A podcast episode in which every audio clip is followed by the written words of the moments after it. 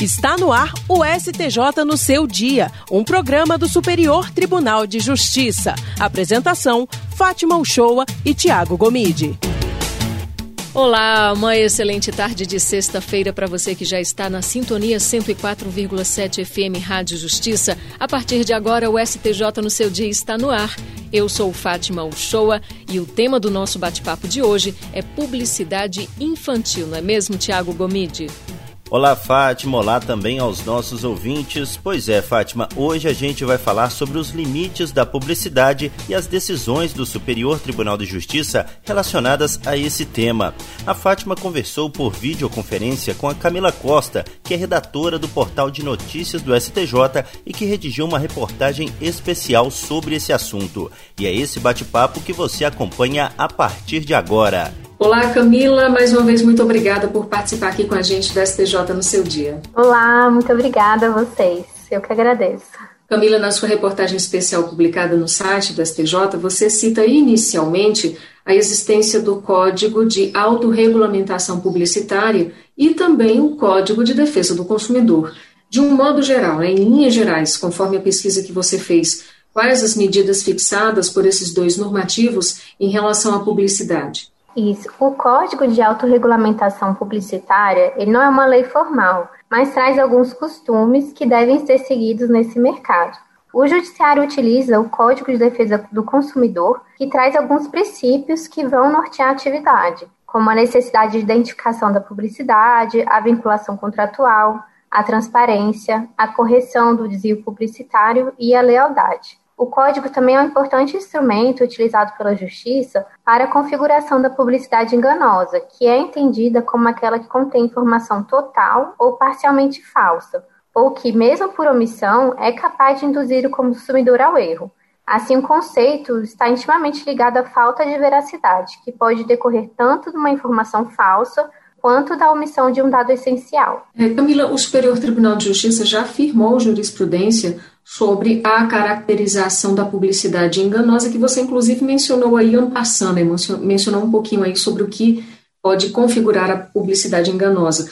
Então, pela sua apuração, como é que se formou essa jurisprudência? Segundo a jurisprudência do STJ, para a configuração da publicidade enganosa, é preciso analisar o caso concreto para determinar os dados essenciais que deveriam constar na peça publicitária e que foram obtidos ou alterados. Também é necessário considerar o público-alvo do anúncio para avaliar adequadamente o potencial enganoso desse tipo de comunicação. Em 2016, surgiu o primeiro precedente que considerou abusiva a publicidade de alimentos dirigida direta ou indiretamente ao público infantil. Durante o julgamento na segunda turma, o ministro relator, é, Humberto Martins, ele apontou a ilegalidade de campanhas publicitárias de fundo comercial que utilizem ou manipulem o universo lúdico infantil. O processo chegou ao STJ após a empresa Pandurata Alimentos, que é dona da, da marca Balduco, recorrer de decisão do Tribunal de Justiça de São Paulo, que julgou procedente uma ação civil pública do Ministério Público Estadual e considerou como venda casada a campanha que eles tinham chamada É Hora do Shrek. Na promoção, a Balduco condicionava a aquisição de um relógio de pulso com a imagem do ogro Shrek e de outros outros personagens do desenho animado a apresentação de cinco embalagens dos produtos gulosos, além do pagamento de um adicional de cinco reais. O ministro considerou que essa publicidade seria duplamente abusiva.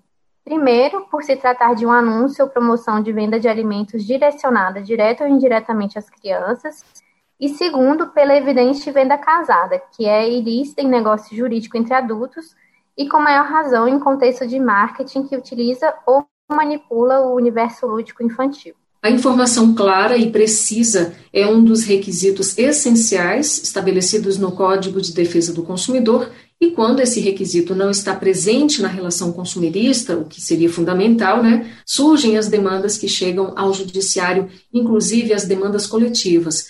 Em sua reportagem, Camila, você cita como exemplo disso o RESP, o recurso especial 1.828.620, julgado pela segunda turma.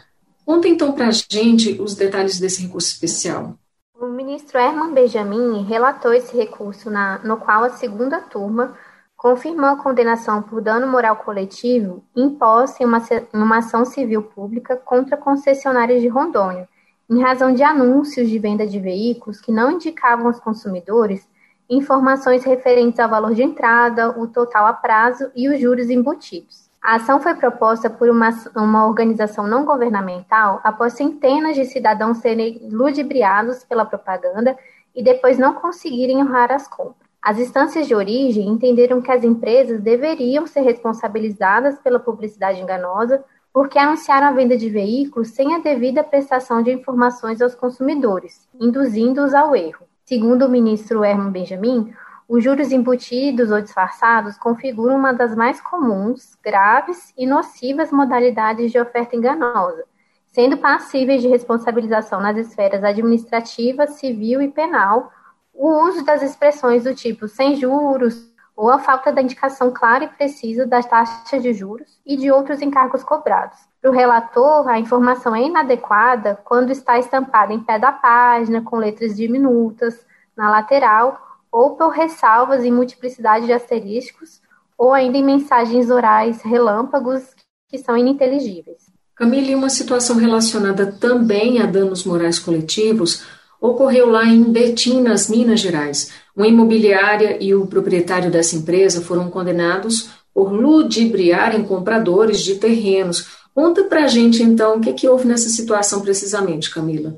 É, a quarta turma condenou uma imobiliária e o seu proprietário ao pagamento de danos morais coletivos em 30 mil reais, por eles negociarem terrenos em um condomínio de Betim, em Minas, né, com a falsa informação de que o loteamento estaria autorizado pelo poder público e que seria possível registrar propriedade em cartório.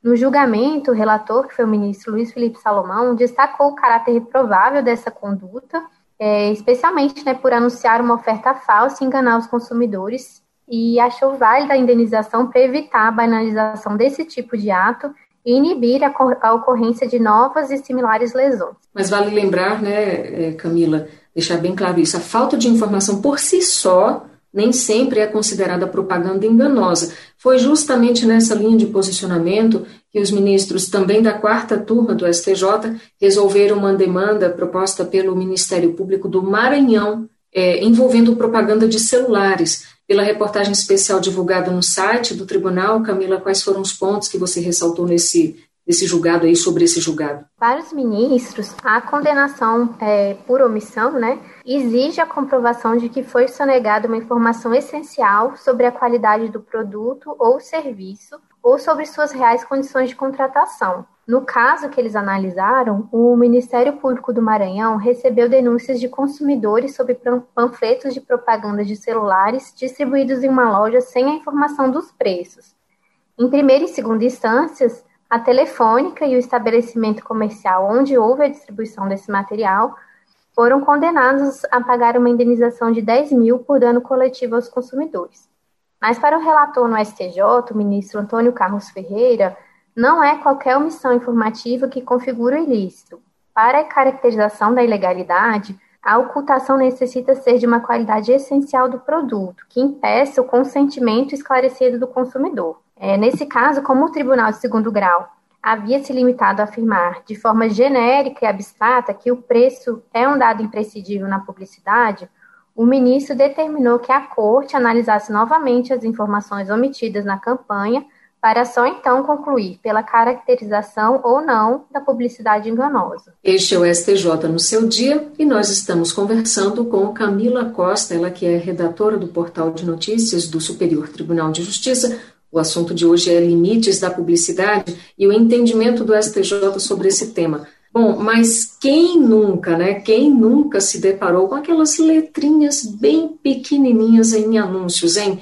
Pois bem, para o Superior Tribunal de Justiça, essas letrinhas minúsculas, a depender do caso concreto, podem caracterizar propaganda enganosa. Camilo, o que é que você apurou nesse sentido para compor a matéria especial? A terceira turma determinou que uma empresa telefônica informasse nas peças publicitárias de uma promoção um destaque proporcional das restrições oferecidas ao consumidor sob pena de multa. A campanha da empresa trazia em destaque a possibilidade de o usuário falar por até 45 minutos e apagar apenas 3 minutos, mas informava em letras pequenas que essa vantagem só valeria para ligações locais realizadas para telefone fixo da própria operadora entre as 8 da noite e as 8 da manhã do dia seguinte, de segunda a sábado, e em qualquer horário aos domingos e feriados. O relator, o ministro Paulo de Tarso Sanseverino, verificou que a conclusão do Tribunal Estadual foi no sentido de que a disparidade de informações poderia efetivamente induzir o consumidor em erro,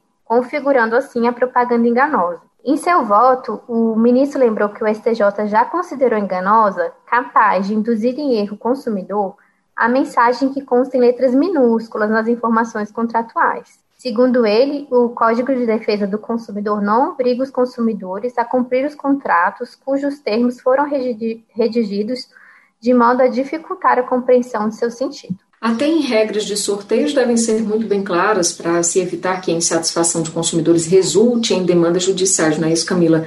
É, essas regras têm que ser bem claras. Esse foi outro tema abordado na reportagem especial quando você citou o caso da telecena do Dia das Mães do ano de 1999. Detalhe aí para os nossos ouvintes diretamente do túnel do tempo, né, voltando a esse precedente aí do STJ. A terceira turma julgou um caso sob relatoria do ministro Vilas Boas Cueva, no qual o colegiado garantiu uma consumidora o direito de receber um prêmio de 300 mil da telecena do Dia das Mães de 1999, em razão da falta de clareza nas regras do sorteio.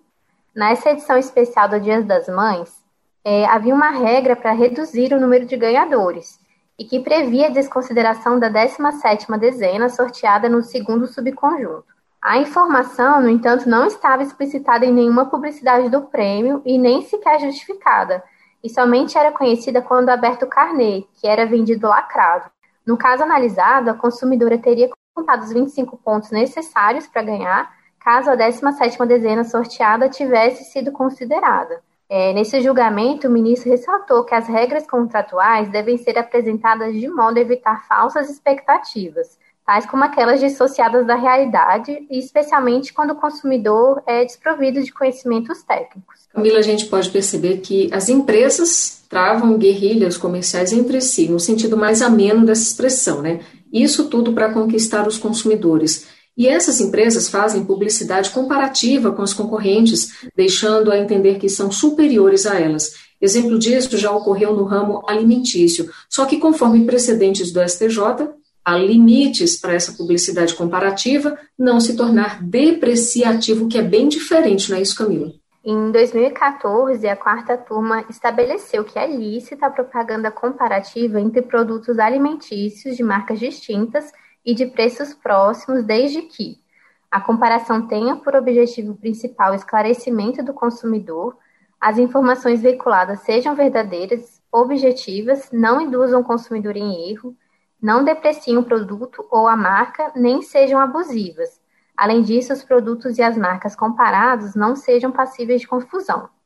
É, o colegiado negou um recurso no qual uma fabricante de iogurte pediu o restabelecimento de uma decisão que impôs sanções a uma concorrente em razão, em razão de uma campanha comparativa entre os produtos das duas. É, os ministros acompanharam o relator, o ministro Luiz Felipe Salomão, para quem não houve, no caso, ofensa à imagem do, do produto objeto de comparação. E por isso, para ele, não se configurou infração ao registro de marcas nem concorrência desleal. Ele lembrou nesse julgamento que, para que a propaganda comparativa viole o o direito marcário do concorrente, as marcas devem ser passíveis de confusão ou a referência da marca deve estar acumulada com ato depreciativo da imagem de seu produto ou serviço. Ok, Camila Costa, muitíssimo obrigada pela participação aqui no STJ no seu dia. Eu que agradeço a todos e a matéria está também completinha lá no site. Então, é só conferir no site stj.jus.br Todo domingo tem matéria nova na página. Confira. STJ no seu dia. O STJ no seu dia fica por aqui. A gente agradece a sua companhia e te espera na próxima sexta-feira. O programa STJ no seu dia tem produção de Janaína Figueiredo. Trabalhos técnicos de Júlio César e Roberto Fernandes. Direção de Daniele Lombardi e coordenação geral de Eduardo Moura. Até sexta-feira que vem. A gente se encontra. Tchau, tchau. STJ no seu dia, um programa do Superior Tribunal de Justiça.